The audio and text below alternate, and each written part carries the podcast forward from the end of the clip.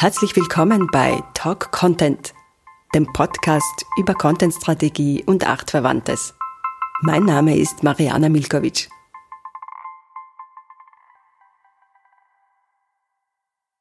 Hallo und herzlich willkommen bei Talk Content. Mein Gast ist heute Irene Michel, selbstständige Contentstrategin und Buchautorin. Ja, Irene, möchtest du uns vielleicht kurz etwas zu dir sagen? Ja, also wir kennen uns ja, wir haben ja gemeinsam dasselbe Studium absolviert. Daher kennen wir uns. Das heißt, ich habe Content-Strategie studiert, 2015 bis 2017 und habe dann eben auch meine Selbstständigkeit in die Richtung weiterentwickelt, dass ich jetzt eben helfe, Unternehmen zu beraten. Und eigentlich habe ich direkt nach dem Studium dann quasi so eine Art Doktorarbeit drangehängt und eben Think Content von Miriam Löffler überarbeitet, was jetzt dann doch äh, ein Zwei-Jahres-Projekt geworden ist. Ja. Und bevor du das ähm, Buch begonnen hast zu überarbeiten, hast du dir den Namen Content Queen Irene gegeben. Woher kommt das? Der kommt daher, ich habe meine äh, Masterarbeit in London geschrieben. Also ich war ein halbes Jahr in London und wollte das gerne auf Facebook ein bisschen mit begleiten und habe dann eine Facebook-Seite eingerichtet, die hieß ihm Content Queen Irene. Und äh, nachdem das auch bei den Londonern, die das sehr witzig gefunden haben, eben diese, diesen, diesen Reim, ähm, habe ich dann angefangen, meine ganzen Social-Media-Kanäle äh, umzubenennen. Also der, der, der Handle ist immer noch Irene Michel, aber angezeigt wird dann Content Queen Irene.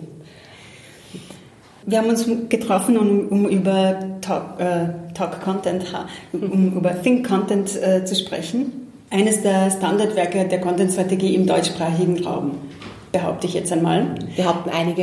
Äh, wie ist das Buch jetzt neu aufgebaut? Was ist jetzt neu? Also die, die größte Änderung ist sicher, also die, die das Buch äh, vielleicht kennen, es ist in drei Teile aufgeteilt. Das erste, da ging es schon immer um Content-Strategie, dann ging es um Content-Marketing und im dritten Teil Schreiben fürs Web. Und wir haben jetzt den dritten Teil Schreiben fürs Web, haben wir gesagt, das ist zu wenig, äh, wir brauchen mehr Formate. Und der dritte Teil beschäftigt sich immer noch für Schreiben, also ist immer noch der größte, äh, das größte Kapitel Schreiben fürs Web. Also wir haben es quasi äh, zusammen kondensiert, also sind die Inhalte immer noch da, aber halt gekürzt, die Beispiele vielleicht und äh, haben jetzt aber Virtual Reality drinnen, Augmented Reality, äh, wir haben äh, Voice, wir haben ähm, Live-Video, Podcasts, Webinare. Also die Formate so erklärt, wo man sie einsetzen kann und so kurze Produktionstipps, wenn man es eben zum ersten Mal angehen möchte. Okay, also dieser letzte Teil Texten fürs Web ist umfangreich ähm, erweitert worden um die neuen Formate. Wenn wir das jetzt so Schritt für Schritt durchgehen, also die, die drei Kapitel hm. Content Strategy oder Content Strategie, was ist da jetzt neu? Ähm, gibt es vielleicht eine neue Definition von Content Strategie? Erklärst du das jetzt anders oder wie? Was, ist, ähm, was kann man sich jetzt erwarten? Also ich habe den ersten Teil ein bisschen umstrukturiert auch ähm, weil im Studium, wie wir so im ersten oder im zweiten Semester so eine Mini-Strategie haben machen müssen und ich habe dann eben von der Doris Eichmeier und von Klaus Eck das Buch gelesen, das ähm, die Content-Revolution Danke. Und für Unternehmen ist mir eingefallen, das davor nicht mehr. Ähm, ich habe mir von der, äh, ja, ich habe mir verschiedene Sachen angeschaut und mir gedacht, ich finde für mich keinen roten Faden, wie ich das jetzt angehen soll. Und ähm, habe dann für mich irgendwie dann einen roten Faden gefunden und der ist jetzt irgendwie auch hängen geblieben und, und spiegelt sich auch ein bisschen in dem Buch ab. Und äh, die hm, Miriam hat ja auch schon das Vier-Säulen-Modell, das ja auch oft im Masterarbeiten zitiert wird, entwickelt. Und ich habe mir gedacht, ja, äh, eines von den Dingen, die ich geändert habe in dem Buch, ist auch, dass die Zielgruppe, die sie im ersten Teil, also im ersten, in der ersten Auflage im Buchteil der, des Content Marketings hatte, äh, habe ich in den ersten Teil reingenommen, weil ich finde, dass die Zielgruppe einfach ein, ein Bestandteil der Content-Strategie ist. Und, und dieses Vier-Säulen-Modell habe ich auch schon ein bisschen länger rumgetüftelt und überlegt und habe es dann weiterentwickelt zu einem Content-Strategie-Haus. Es sind immer noch die Säulen quasi die, die, die, der Aufbau. Ähm, ich habe dem Ganzen noch ein Fundament verpasst, das eben ist, was relevanten Content ausmacht, die Zielgruppe, die Unternehmensziele und dass ich meine Marke kenne. Also ohne dem braucht man überhaupt keinen Content produzieren. Das heißt, die Analyse, das zu wissen, ist die Basis. Dann kommen die vier Säulen, die, das Content Audit, Content Management, ähm, Content Planung und Content ähm, Ja, genau. Distribution? Die Distribution ist neu dazugekommen, ja, dank der Marie-Christine Schindler, die eben auch eingeworfen hat, einmal, wie ich schon einmal nach den vier Säulen gesucht habe, ob es eine Distribution ist. Nein, das ist jetzt die fünfte Säule. Ähm, also beim Content Out Content Planning, Content. Ähm, es wird uns noch einfallen. Es wird uns noch einfallen, beziehungsweise einen Schummelzettel rausholen. Genau. Und ja, und dann das Content Controlling äh, habe ich dann auch noch gedacht, das muss jetzt noch irgendwo da rein. Ja, da habe ich mit der Doris Eichmeier getüftelt, weil ich sagte, ich mache so einen Ring rundherum, das ist das ganze Controlling, gibt den ganzen Stabilität. Und dann haben wir gesagt, nein, es macht Sinn, das auch als, als Bauteil und jetzt ist es im Prinzip das, so eine Art Dachbalken geworden, wo dann eben das Spitzdach dann draufgesetzt wird und da habe ich die Content, das Content-Strategie-Statement reingesetzt, weil es quasi der Nordstein ist. Und das Controlling eben für die Stabilität notwendig ist, dass man immer schaut, die Säulen, die Wände quasi, ob die eh senkrecht in die Höhe gehen oder Abweichungen gibt und dass man die Abweichungen halt, halt korrigieren kann rechtzeitig, dass das Ding nicht zusammenkracht. Damit man sich auskennt, Doris Eichmeier ist eine Content-Strategin ähm, aus München, mhm. die eben ein Buch geschrieben hat, gemeinsam mit Klaus Eck und Marie-Christine Schindler ist eine PR-Expertin, die ebenfalls ein Buch äh, geschrieben hat, PR, PR im Social Web. Ähm, und das Buch äh, Talk Content, nein, Think Content. Das Buch Think Content ähm, wird ja erst Ende Oktober erscheinen. Und wer neugierig ist auf das Fünf-Säulen-Hausmodell von Irene, der schaut einfach auf ihrer Homepage nach, irenemichel.at. Äh, da kann man sich schon vorab holen. Da habe ich es nämlich auch gefunden und habe es sehr spannend gefunden, weil sie hier alles erklärt, was es für eine Content-Strategie braucht. Und es ist einfach, es ist sehr einfach, aber es ist wahnsinnig viel zu tun. Also wenn man mhm. selber eine Content-Strategie macht, dann ähm, muss man sehr viel forschen auch, äh, mhm. also sehr viel arbeiten. Ähm, also eben angefangen von, dieser, von diesem Fundament, dieser, dieser Markenstrategie über die einzelnen Schritte, die fünf Säulen, bis man dann zu, zu seiner Content-Strategie kommt. Ähm, ja, wie erlebst du das in, deinem täglichen, in deiner täglichen mhm. Arbeit? Also ich ähm, habe ja auch versucht, mit Webdesignern zusammenzuarbeiten. Also ich bin, ich, mein, mein Steckenpferd ist ja die Content-Analyse von Webseiten, also Content-Audit und habe halt mit, mit Webdesignern gesprochen und habe gemerkt, äh, Leute, die beschlossen haben, eine Webseite zu machen, sind nicht mehr bereit, nochmal den Schritt zurückzugehen zur Analyse. Ähm, und ich glaube, das ist ziemlich bezeichnend, weil also das, das ist auch so, so die, die, die, die gängige Geschichte, dass man sagt, ja, ich will eine neue Webseite. Ähm, und das hat man dann schon vor Augen und, und denkt gar nicht mehr dran nach, dass da eigentlich noch sehr viel Vorarbeit notwendig wäre. So, jetzt habe ich den Faden verloren, wo die Frage war. Äh, wie, ob diese Analyse im täglichen, also im, im ehrlichen, im, im, Unternehmensleben stattfindet. Ähm, wenig. Aber ich versuche es einfach, die Leute darauf zu sensibilisieren, dass es notwendig ist und zumindest ein Minimum an Sachen zu erklären und, und halt Schritt für Schritt halt einfach in eine größere Analyse zu gehen. Also zumindest einmal die Webseiten, also Google Analytics oder ähnliche Analytics sich anzuschauen, von äh, Social Media Kanälen sich die Analytics anzuschauen, zu schauen, was es in den, in den Verkaufsdaten gibt. Also am liebsten ist mir dann einen Workshop zu machen und die Leute zusammenzufangen, die mit Kunden zu tun haben. Also sowohl der Vertrieb, ganz wichtig, ähm, dort wo die Beschwerden reinkommen, die Leute, die für die Kommunikation zuständig sind und idealerweise auch die Geschäftsführung, dass man da mal die Daten zusammensammelt, die dann so jede Abteilung hat.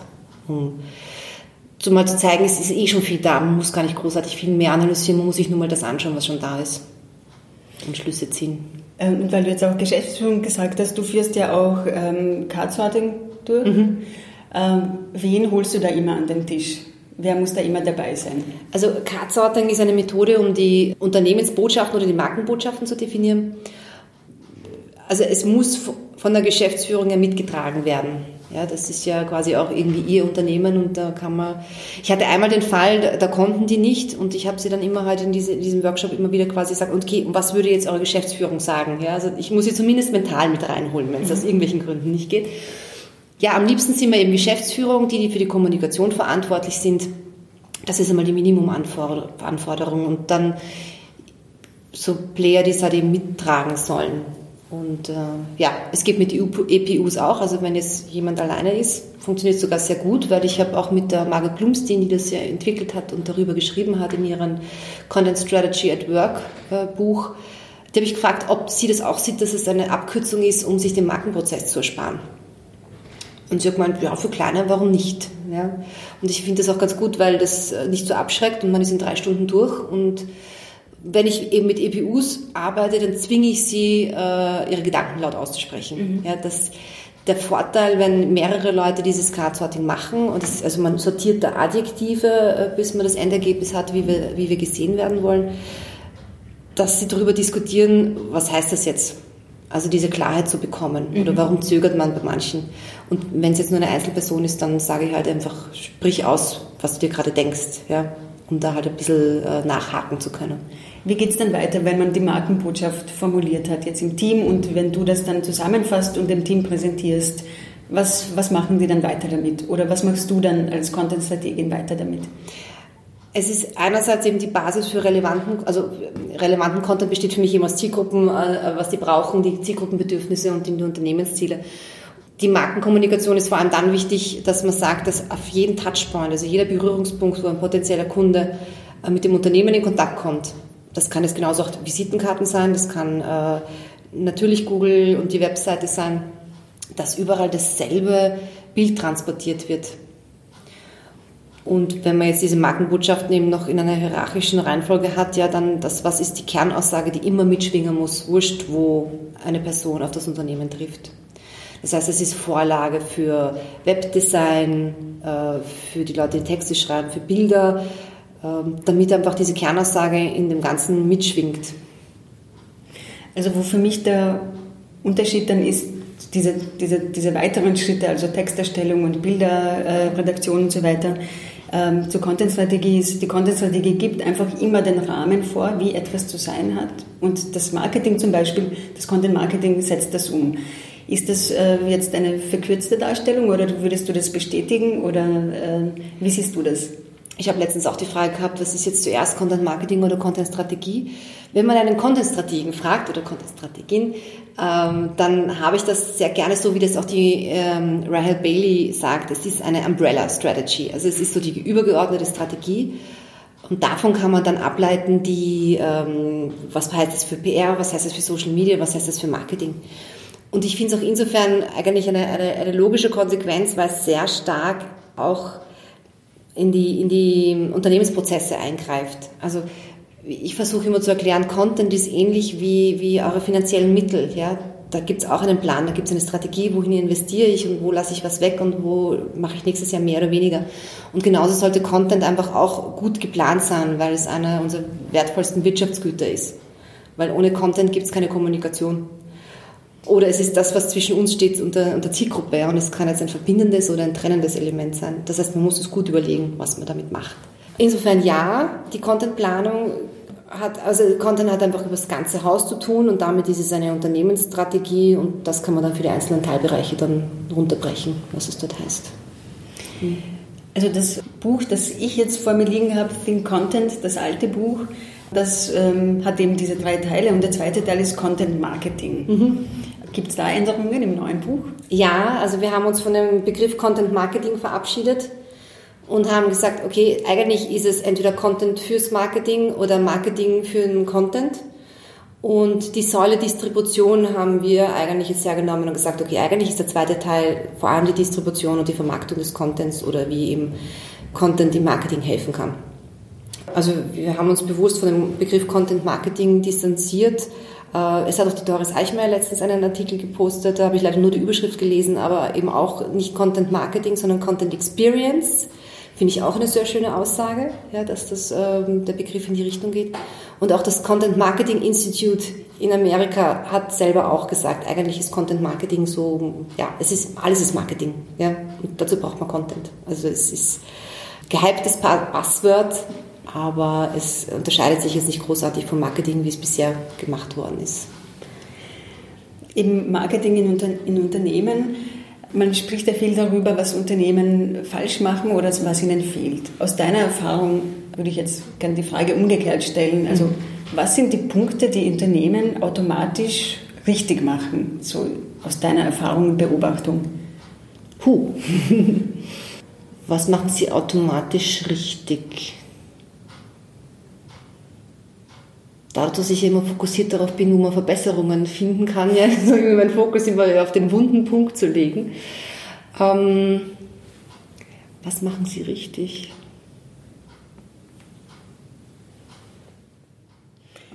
Offenbar gibt es immer einen Painpoint, sonst würden sie dich nicht holen. Also insofern ja, ist es vielleicht ich, schwierig. Ich, ich ticke auch ein bisschen so. Ja. Ich bin die perfekte Korrekturleserin, weil ich immer Rechtschreibfehler finde, auch in Büchern, die schon gedruckt worden sind. Ja. Deswegen habe ich ein bisschen Angst an mein Buch, dann, wenn es fertig gedruckt ist, Ich wollte gerade sagen, wir werden genau lesen. Ja, aber im Prinzip wissen die Unternehmer meistens sehr gut, wer sie sind. Äh, man muss sie nur ein bisschen davor bremsen, dass sie halt äh, das nicht unbedingt in den Fokus rücken, sondern dass es eher darum geht, was braucht denn die Zielgruppe das noch ein bisschen stärker ihnen zu erklären. Gerade in der digitalen Zeit, dass man vor allem auf die Bedürfnisse und deren Painpoints, wie man die lösen kann, schaut. Ja. Die Disziplin Content-Strategie ist ja noch nicht so alt, sie entwickelt sich ständig weiter. Ähm, eine der Begründerinnen oder eine, die die Disziplin populär gemacht hat, ist die Christina Helversen, die auch einen ähm, guten Leitfaden erstellt hat, wie eine Content-Strategie auszusehen hat mit dem Content Strategy Quad. Den hat sie mittlerweile überarbeitet. Auch ähm, in dieser jungen Disziplin wird noch gebastelt und, mhm. und gebaut. Wo siehst du die Veränderungen in der Content-Strategie in den letzten Jahren?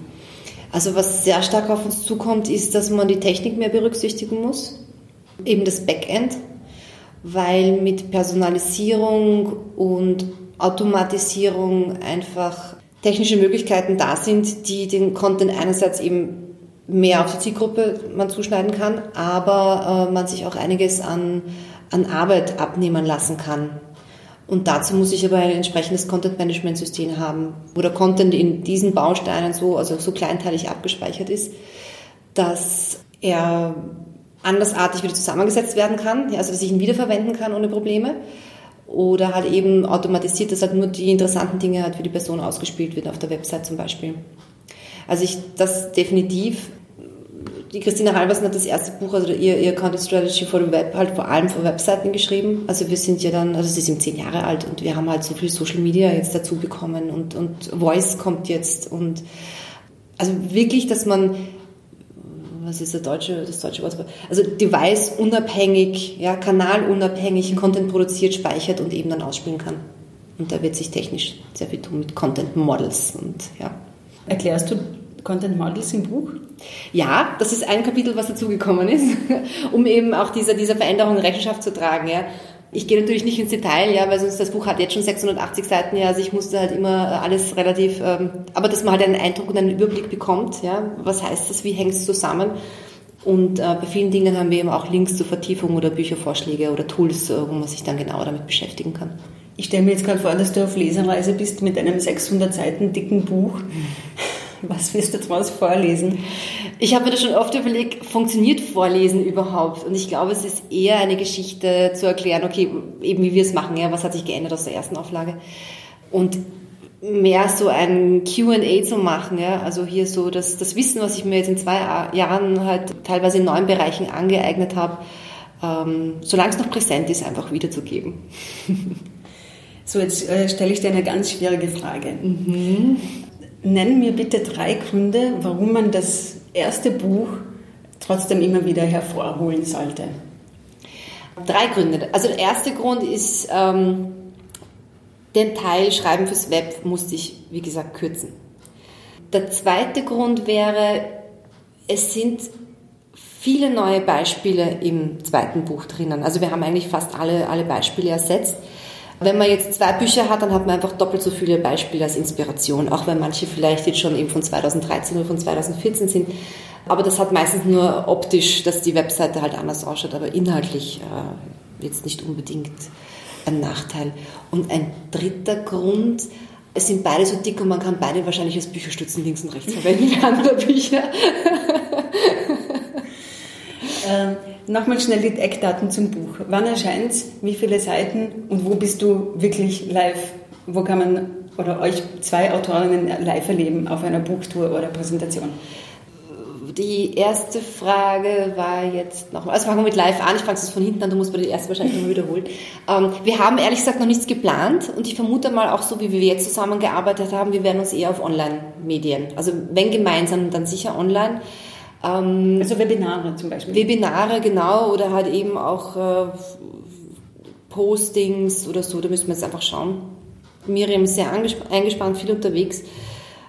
Ich bin gerade dabei, einen Workshop bei einer großen Konferenz in München. Ja, aber das ist halt noch nicht fix, deswegen tue ich mir jetzt schwer, es zu sagen. Aber man wird es auf meinem LinkedIn-Kanal oder wo auch immer mitbekommen. Wir haben einen Hashtag ins Leben gerufen. Also es ist im Buch Think Content einfach als Hashtag, den wir nutzen wollen, um auch ein bisschen mit unseren Leuten zu kommunizieren und auch zu schauen, äh, was machen denn die Leute mit dem Buch. Also gerne Projekte unter dem Hashtag veröffentlichen oder halt Inspirationen. Das ist einmal so, wo man uns erlebt. Also man wird uns eher online erleben Offline, wie gesagt, geben wir gerne bekannt, sobald was da ist. Die zweite Frage. Seitenzahl. Seitenzahl 680. Und die erste Frage war? Wann es erscheint. Wann es erscheint, genau. Derzeitiger Plan und auch auf Amazon nachzulesen ist, dass es ab 25. Oktober auslieferbar ist. Wir, wir schauen, dass wir diesen Zeitplan einhalten, weil ich auch jetzt endlich gerne mal ein gedrucktes Exemplar in der Hand halten möchte. Also es, wir werden es auch nicht viel früher kriegen aber Ende Oktober und spätestens Anfang November soll das Ding wirklich draußen sein. Und weil du äh, beim zweiten Punkt gesagt hast, Inspiration, sage ich auch gleich was dazu. Deswegen habe ich mich jetzt so oft verplappert. Deswegen habe ich jetzt so oft Talk-Content statt Think-Content gesagt, weil äh, mich dieser Titel zum, zum Titel meines Podcasts inspiriert Sehr hat. Sehr cool. Schön. Werde ich der Miriam ausrichten, das wird sie sicher freuen. Ja. Dankeschön fürs Gespräch. Gerne, danke.